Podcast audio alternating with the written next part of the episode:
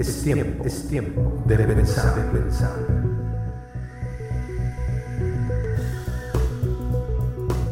Muchacho, estudio. Entonces, estamos hablando de dependencia y también estamos hablando de ah, analizar nuestra vida, de cómo estamos con las demás personas, para tener paz con todos los, todo nuestro prójimo, todas las personas que están a nuestro alrededor, ¿no?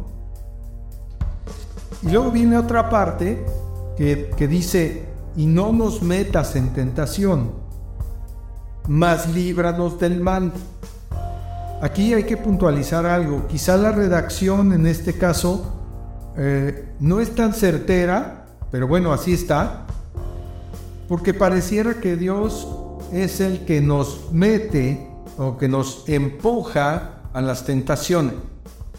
Y por eso no debemos sacar una conclusión bíblica de un solo versículo. Hay otros versículos donde dice que Dios no tienta a nadie. ¿Ok? De hecho, lo, voy a buscar para que lo apuntemos. Eh, no lo recuerdo en este momento, pero aquí dice, no tienta a nadie. Lo bueno de las Biblias digitales es que ahora podemos, podemos verlo. Es Santiago 1.13. Fíjate lo que dice. Es muy, muy eh, directo. Cuando alguno es tentado, no diga que es tentado de parte de Dios, porque Dios no puede ser tentado por el mal, ni Él tienta a nadie. ¿Ok? Entonces, eh, Santiago 1.13, una palabra muy clara que nos ayuda a entender el contexto de, la palabra que estamos viendo aquí. Dice, no nos metas en tentación. Quizá la manera de entenderlo, ya habiendo eh, tenido el, paréntesis de Santiago, la aclaración de, Santiago al respecto, eh, es que Dios no tienta a nadie a hacer pecado, pero sí permite que las tentaciones se presenten. Esto es muy interesante, porque Dios podría ponerte una burbuja eh, y, que nada te tocara, ¿no? Sin embargo, no lo hace, porque estamos en este mundo y nosotros tenemos que estar apercibidos de, de las tentaciones y rechazarlas en el nombre de Jesús. Pero entonces, si Dios lo permite es por algo, es también para cerciorarse de nuestra fidelidad. Y eso también tiene mucha lógica hablando espiritualmente, porque Dios está en el creyente, está en nosotros, nos está guiando a toda verdad y espera de nosotros que estemos alertas y determinados para desechar toda tentación. Y eso glorifica a Dios. ¿No? Entonces, eh, la, la, palabra dice, no nos metas en tentación, en otras palabras, va a haber tentaciones, pero ahí dice también, más, o sea, sin embargo, líbranos del mal. Es una petición. Señor, si hay algún mal cerca de nosotros, si hay algo que, que, que viene contra nosotros, líbranos del mal. ¿No? Es, es también un factor de dependencia, de nuestra dependencia física y espiritual del Señor. O sea, en esta sección hemos estado viendo la dependencia del Señor a nivel eh, sostenimiento, que es la comida, lo que vimos al principio, el sustento, eh, del perdón de Dios, que necesitamos ser lavados y constantemente este, eh, llevados a esa condición de limpieza de pecado, para que en este camino de santidad el Señor nos vaya perfeccionando.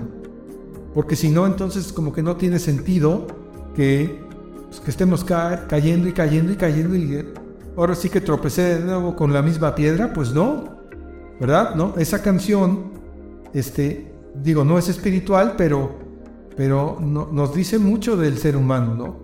Que a veces caemos y caemos reiteradamente en situaciones que no le agradan a Dios. Y eso es lo que Dios quiere evitarnos, porque quiere que estemos en, en, una, en una mejoría constante respecto de nuestra posición con Él, ¿no? Y ahí es donde mucha gente puede atacarnos, ¿no? Porque si acostumbra uno estar en grupos donde eh, hay vicios y hay cosas y entonces tú dices, no, no, no, yo ahorita no quiero, este, no, no, no, no tomo, no voy a tomar. Ay, ay, ay, ¿te crees muy santo? Pues si una no es ninguna, hombre, ¿qué, qué pasa? ¿Que no te dejan tu religión o qué? ¿No? Eso te va.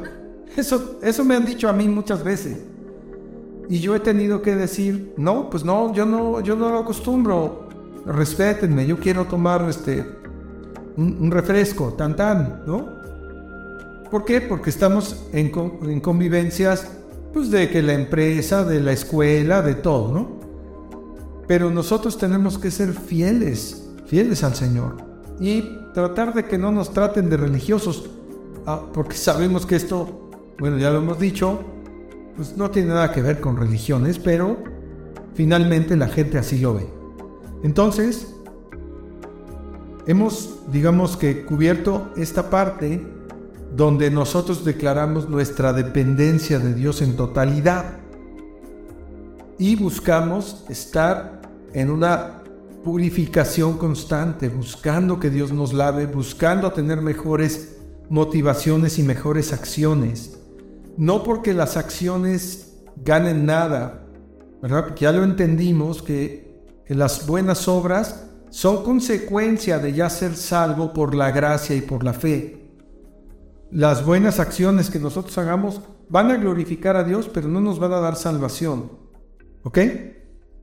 Y al final, entonces, de nuestra oración, tomándolo como modelo, por supuesto, pues estamos reconociendo nuevamente quién es Dios porque tuyo es el reino, el poder y la gloria por todos los siglos. Amén.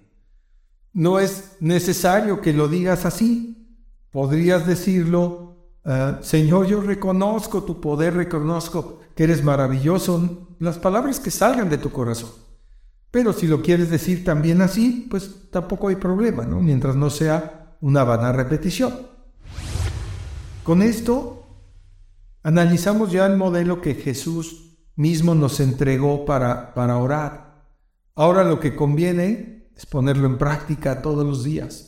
Buscar a Dios de corazón, con un corazón limpio, con un corazón... Y si no está limpio, no, eh, no caer en el error de decir, no, es que me siento sucio delante de Dios. Mejor ahorita no lo busco porque estoy sucio. Pues si esa es tu condición, te vas a topar con pared porque nadie puede lavarte del pecado, solamente Dios puede hacerlo. Yo he tenido conversaciones con personas que me han dicho que no son cristianos y que me han dicho, no, yo ahorita no, no me siento como para estar con Dios, no quiero ser hipócrita. Y yo les he dicho con todo el amor del corazón, pues mira, nunca vas a estar limpio, necesitas venir a Él porque Él es el que perdona los pecados. Ya no he tenido la experiencia de que esa persona me diga, bueno, sí, tenías razón, este, oré y el Señor ya me perdonó y espero algún día oírlo, pero por lo menos se los digo porque el tema es que a veces pensamos que nosotros somos como que cristianos autodidactas, ¿no? Eh, como que queremos aprenderlo todo solos. No, no sé si sea el caso de todos, pero yo a veces lo he sentido así. Pero Dios quiere que nos relacionemos con otros cristianos, que compartamos nuestra, nuestra vida, nuestro, testimonio, lo que estamos viviendo. Y esa es precisamente el gran apoyo y la gran edificación que nos da la iglesia del Señor. Reunirnos con otras personas que tienen la misma fe nos fortalece. Y, y, también Dios garantiza que donde hay dos o más reunidos en su nombre, Él está en medio de nosotros. Entonces, bueno, pues qué, qué hermoso, ¿no? Qué, qué, qué bello que el Señor nos ha permitido, ha abierto una puerta de par en par, mostrándonos una oración, indicándonos que el Padre está disponible en todo momento para orar a Él.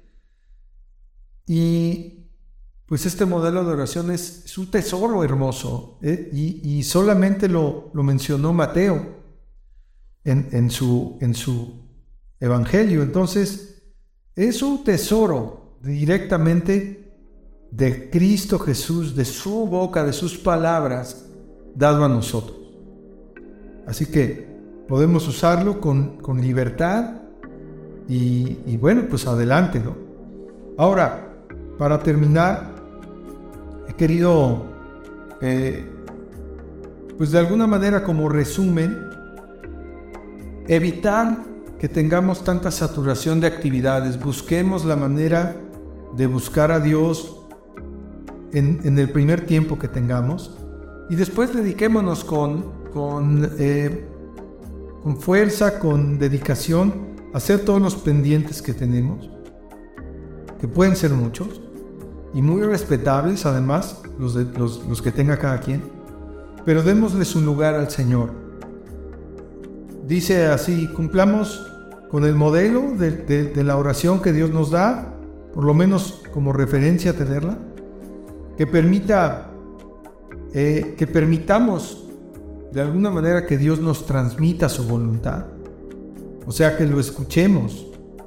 Tomemos un tiempo bien definido, este, como una cita con Dios, ¿no? Si tu cita, no, no quiero poner tiempos porque cada quien sabrá, pero de un bloque de oración, si hablamos del modelo de oración que Dios nos dio, pues bueno, tendríamos que completarlo, pero también hay otros tiempos, ¿no? El tiempo de, eh, de preparación, digamos, que, que entremos pues habiendo reflexionado un poco sobre cómo estuvo nuestra vida, etcétera, etcétera, cómo ha estado nuestro día, perdón, y después de eso también tengamos un tiempo de lectura de la palabra en medio de la oración, porque Dios nos está guiando de alguna manera a, lo que Él quiere enseñarnos.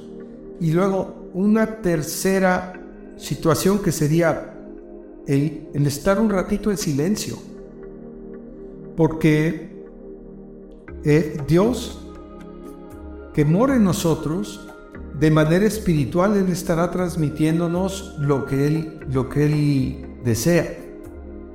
Y la Biblia está ahí para, pues, para guiarnos también. Entonces, tenemos unas herramientas en la oración que no es nada más llegar a hablar, hablar, hablar e irme. Es tomar un tiempo, darle la oportunidad a Dios, y lo digo de esta manera porque es darle a Él la oportunidad de expresar eh, con, toda calma eh, lo que Él quiere decirnos. A veces entramos corriendo. Ahora, no te, no, te preocupes si, si de repente no oyes nada. No vas, Dios no acostumbra hablar de manera audible. Él lo ha hecho algunas veces cuando ha hablado sobre Jesucristo. El Padre ha hablado sobre Jesucristo de manera audible. Jesucristo también habló de manera audible cuando se le presentó a Pablo, cuando se convirtió Saulo de Tarso, el perseguidor de la iglesia. Y hay muchos ejemplos de esto. Sin embargo, en nuestro tiempo, pues yo no quiero decir que Dios no habla de manera audible. Sin embargo, yo no lo he experimentado. Pero eso no quiere decir que no lo pueda hacer, porque Él es Dios. Él, puede hablar de manera audible. Pero sí tenemos al Espíritu Santo que nos da testimonio a nuestro espíritu y nos guía a toda verdad. Entonces, si tenemos al Espíritu Santo, tenemos la palabra de Dios ahí al lado y estamos orando y le damos tiempo a Dios, pues entonces seguro es que Dios te va a hablar. Y si no te habla en ese momento, a lo mejor te habla a través de una persona en, una, en un tiempo posterior durante ese día o tal vez días pasados el Señor te hable de tu oración, o tal vez pase más tiempo y, Dios mantenga su silencio hasta el tiempo en el que Él determina, porque Él es soberano sobre el tiempo. Entonces, no esperemos respuestas inmediatas a nuestras oraciones, pero mantengamos la fe, ¿verdad? Nosotros tenemos orando tiempo, largo tiempo por algunas personas, y estamos esperando confiadamente que el Señor va a hacer su obra en ello. Eh, hemos orado por, por algunas cosas que de manera prácticamente inmediata el Señor nos las ha concedido. Y también no hemos orado por algunas necesidades y de repente llega el milagro. Es que Dios es autónomo, Él hace como Él quiere y cuando Él quiere. ¿Ok? Entonces, esto que hemos hablado no es la, la fórmula completa de la oración, pero cada quien debe experimentar su propia su propio tiempo con Dios. Y cuando tengas algo que, es remarcable y que, y que sientes que puede ser un testimonio para edificar la vida de otros, compártelo. Es un momento bueno para compartir las bendiciones que Dios te ha dado. Ahora vamos a terminar el estudio con un pequeño diagrama que solo es a manera de, de, pues de recordatorio de las cosas que ya hemos visto hasta este momento no solo en esta lección, sino en, otras lecciones. Atrévete a leer y cambia tu destino. La Biblia es la voz de tu Creador y tiene todo el poder de su Espíritu para que tengas vida abundante. Este maravilloso libro te hará saber quién realmente eres y cuál es tu destino eterno. Sobre todo te mostrará quién es Dios y su plan eterno para ti. Siempre recomendaremos que sea tu fuente suprema de sabiduría. Así que no tardes en conocerla. También hemos escrito varios libros que te pueden ayudar a crecer en tu relación con Dios, porque en ocasiones las experiencias de otras personas nos enriquecen grandemente, si es que están basadas en la sana doctrina bíblica. Encuéntralos en Amazon Libros, en el enlace tini.cc diagonal mismo que dejamos escrito en la descripción. Le he puesto como título a la gráfica, que la pueden ver ahí, dice relación con Dios y aclaro después del nuevo nacimiento. Ya el nuevo nacimiento ya ya pasó, ya somos nuevas criaturas en Cristo. Entonces puse aquí siete números. Pueden haber más, pero en realidad creo que esto es muy claro. El número uno es que si tú quieres tener una vida victoriosa en Cristo, o sea, ser un cristiano de a de veras, un discípulo del Señor, bueno, número uno, tienes que estar consciente de la presencia de Dios en tu vida, ¿verdad? Estamos hablando del Espíritu Santo de Dios, que es la esencia misma de Dios, es Dios mismo en, eh, representado en el Espíritu de Dios, ¿no? Número dos, que tengamos continuamente exposición a la palabra viva. Cuando hablo de la palabra viva es la palabra de Dios, la, voz de Dios, la palabra que está viva y que produce vida en los demás, ¿no? Entonces, ¿cómo te vas a exponer a esto? A través de la lectura bíblica, a través del estudio, porque una cosa es leer y otra cosa es estudiar. Son cosas, se parecen, pero leer de corrido un texto no es lo mismo que estudiarlo y desmenuzarlo. Y después viene ahí otra parte que es la obediencia a la palabra, ¿no? Que cuando leíste algo y eso se aplica a una situación de tu vida real, pues decidas de manera libre eh, hacer la voluntad de Dios y no hacer tu propia voluntad o la voluntad de terceros que no glorifican a Dios. Ese sería el número dos. Entonces, vamos al número tres. Ahí está presente la oración y la intercesión, que es, intercesión es orar por terceras personas, ¿verdad? Orar por otros. Eh, después viene el número cuatro, que es una vida de adoración. Y la adoración ya hemos alguna vez mencionado que no es precisamente cantar. Cantar es una expresión de adoración. Cantar cantos lindos de adoración a Dios es maravilloso, pero la adoración eh, más pura cuando Dios dice, quiero que los adoradores en espíritu y en verdad me adoren, Él está hablando netamente de obediencia, de obediencia a la palabra de Dios, no a la palabra del hombre, ¿verdad? Porque a veces los hombres podemos equivocarnos, pero la palabra de Dios es fiel y certera y no se equivoca nunca. Aún nosotros que estamos enseñando la Biblia podemos caer en, errores, aunque nosotros debemos ser, eh, lo digo como lo dijo el, apóstol Pablo. Eh, el apóstol Pablo dijo que sean imitadores de mí como yo lo soy de Cristo.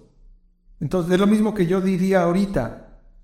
Si, si quieres imitarme a mí, a Pepe, eh, imítame tal como yo soy imitador de Cristo. Si yo no imito a Cristo, no me imites a mí, ¿verdad? Si no ves en mí esas características, si puedes señálamelo, porque me va a ayudar, ¿verdad? Pero entendamos que todos nosotros tenemos que ser imitadores de Cristo, ¿no? Y esa es la mayor expresión de adoración, la obediencia a Cristo, a su palabra, a su Espíritu Santo, al Dios el Padre, por supuesto, ¿no? Ahora, el número 5, de acuerdo a esta gráfica, es algo que a mí me llena de gozo, que es cuando Dios te revela su voluntad, ya sea porque hayas orado, porque hayas leído su palabra, es una revelación que, que viene a tu persona y que tú sabes que viene de Dios y que además la estás confirmando en la Biblia, ¿no? Toda revelación, aquí hago un paréntesis muy importante, no existen nuevas revelaciones o profecías de la palabra de Dios. La palabra de Dios ya está escrita y está completa. Si alguien viene y te dice una profecía del futuro o alguna cosa de este tipo, creo que debes eh, detenerte, considerarlo y ponerlo en las manos de Dios. Porque la Biblia nos dice que va a haber falsos cristos, falsos maestros y falsos profetas, que van a hablar sus propias ideas. Entonces tenemos que ser cuidadosos. Por eso pongo aquí la revelación de su voluntad, sus instrucciones, pues tienen que estar relativos a la palabra. Y si tienes duda de algo que Dios te reveló, pues exponlo para que podamos ayudarte. Si tenemos la respuesta y si no, pues tenemos que buscarla en Dios, ¿verdad? Pero tiene que haber, si tú sientes algo que viene de parte de Dios, es legítimo y el Señor lo puede hacer. Nada más ten en cuenta siempre que tiene que estar enmarcado en la palabra, para que andes con tus pies bien firmes en el suelo, ¿no? Y pero este número 5 a mí me parece que es maravilloso porque eh, viene a través de eh, eh, estas revelaciones que Dios a veces nos da, nos hacen realizar hechos. Yo, yo voy a poner un ejemplo de algo que viví hace tiempo relativo a esto.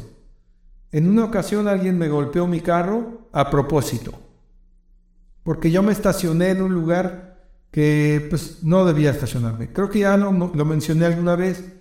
Eh, sin embargo, este, solamente yo sentí en mi corazón la convicción de perdonar a esta persona.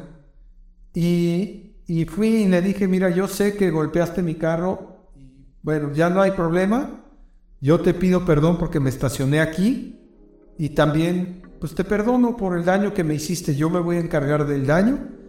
Y esa persona se convirtió no en mi mejor amigo, pero una persona muy amable conmigo. Él reconoció su error a través de esto. Entonces, por eso digo aquí que esta revelación a mí fue una revelación personal. Yo obedecí la palabra porque decidí perdonar, tal y como dice aquí la Biblia como lo hemos visto hoy. Y le pedí perdón y me encargué de, del, golpe.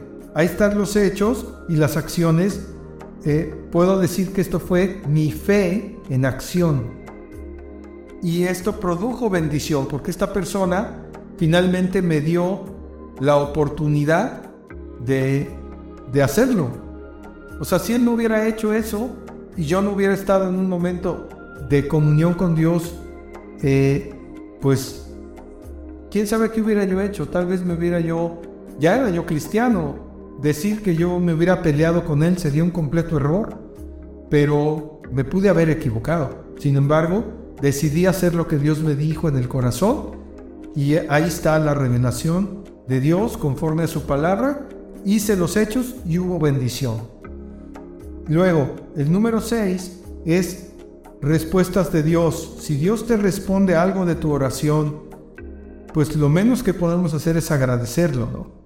Glorificar su nombre. Y aquí te pongo abajo un, un detalle que dice crisis de fe. En ocasiones estamos orando por algo y Dios nos va a llevar por un camino donde se va a ver muy difícil la decisión. Es que si decido hacer lo que Dios dice, voy a perder esto y esto y esto y esto en el mundo. Entonces, a veces Dios nos presenta situaciones donde tenemos que decidir por Él o por lo que nosotros pensamos. Y es ahí donde es el momento de la verdad, ¿no? Porque a veces son cosas que, nos, que nos están obligando y que no podemos rehusarnos. Tenemos que este, tomar acción. Se exige en ocasiones que nosotros tomemos una acción.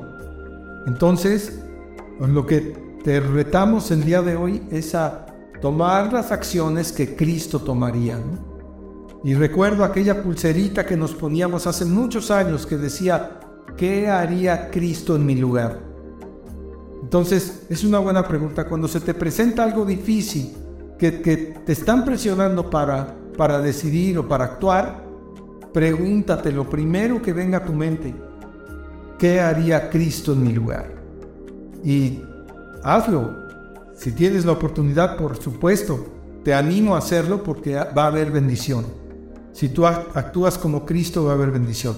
Entonces, el número 7, ya para finalizar, pues es el paso más bonito, crecimiento espiritual. Vas a recibir en tu vida un crecimiento en santidad, o sea, dentro del proceso de santificación que Dios está llevando contigo, vas a tener un crecimiento hermoso en, en santificación, en purificación de tu vida. Va a ser edificada tu vida en el Señor. La iglesia va a ser este, bendecida. Y por supuesto, pues vas a poder predicar el Evangelio con mucha más fuerza y mucho más de nuevo, que es ese valor que se necesita a veces para predicarle a alguien que puede hasta ser agresivo contigo. ¿No? Entonces, este, y ese es, el, ese es el tema de hoy. La, la, Biblia en Segunda de Crónicas lo vimos la vez pasada y nada más voy a ver el último, la última parte del verso. Dice, el Señor te dice con todo su amor, yo oiré desde los cielos y perdonaré sus pecados y sanaré su tierra. Qué hermoso es el Señor. Qué maravilla de promesa. Entonces, la reflexión con la que cerramos es esta, después de haber analizado la oración y la vida victoriosa en el Señor, la reflexión es esta, la humanidad va camino a su destrucción. La labor de la iglesia o sea, de ti y de mí, es orar por los perdidos y llevar la esperanza de Jesucristo a todos ellos. La pregunta sería, ¿estamos dispuestos a que Dios nos use para un propósito tan sublime? Porque Dios usará a hombres y mujeres de oración. A esos son a los que el Señor va a usar para sus propósitos. Bendito sea el Señor. Vamos a terminar orando y, dándole gracias a Dios. Y hagámoslo de esta manera. Señor, a ti rendimos nuestra vida, Señor. A ti hemos clamado en estos días por estar cerca de ti, por hacer tu voluntad. Y Señor, no sabemos qué viene para adelante, pero sabemos que tú quieres salvación para nuestra tierra. Tú dijiste, yo iré desde los cielos y perdonaré sus pecados y sanaré su tierra. Gracias. Gracias por esta promesa que tú diste desde el Antiguo Testamento. Hoy podemos ver que la vida está complicada, Señor pero no está perdida porque hay esperanza en Jesucristo.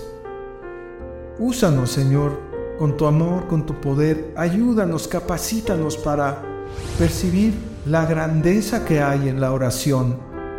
Porque la gente dice, la oración tiene poder, pero en realidad están equivocados. La oración hace ver que el poder que tú tienes es lo mejor que hay. La oración es ese vehículo, Señor, en el cual nosotros nos podemos comunicar contigo.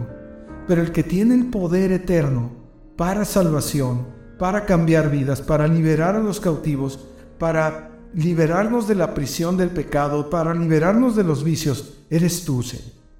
Eres el sanador, el todopoderoso. Y tú estás oyendo desde los cielos y perdonas pecados. Gracias, Padre, porque necesitamos esto, Señor. Lo necesitamos todos los días. Úsanos y únenos con la iglesia, Señor, que tú tienes alrededor de todo el mundo para anunciar las virtudes de Cristo, Señor, que puede cambiar corazones. Es el único que puede hacer. Te damos la gloria, la honra, la alabanza y la exaltación de tu nombre a ti y solo a ti, Señor, a nadie más. Bendito sea tu nombre en Jesucristo el Salvador. Amén, amén y así sea, Señor. Si te parece útil este contenido, por favor compártelo, suscríbete y dale me gusta. Con esto ayudarás a más personas a ser transformadas por medio de la renovación de su entendimiento. Recuerda que tú puedes ayudar a salvar una vida, porque ahora sabes y crees que solo Cristo salva. Muchas gracias. Bien amigos, eso fue todo por hoy desde Cancún, Mushaki. Hasta pronto.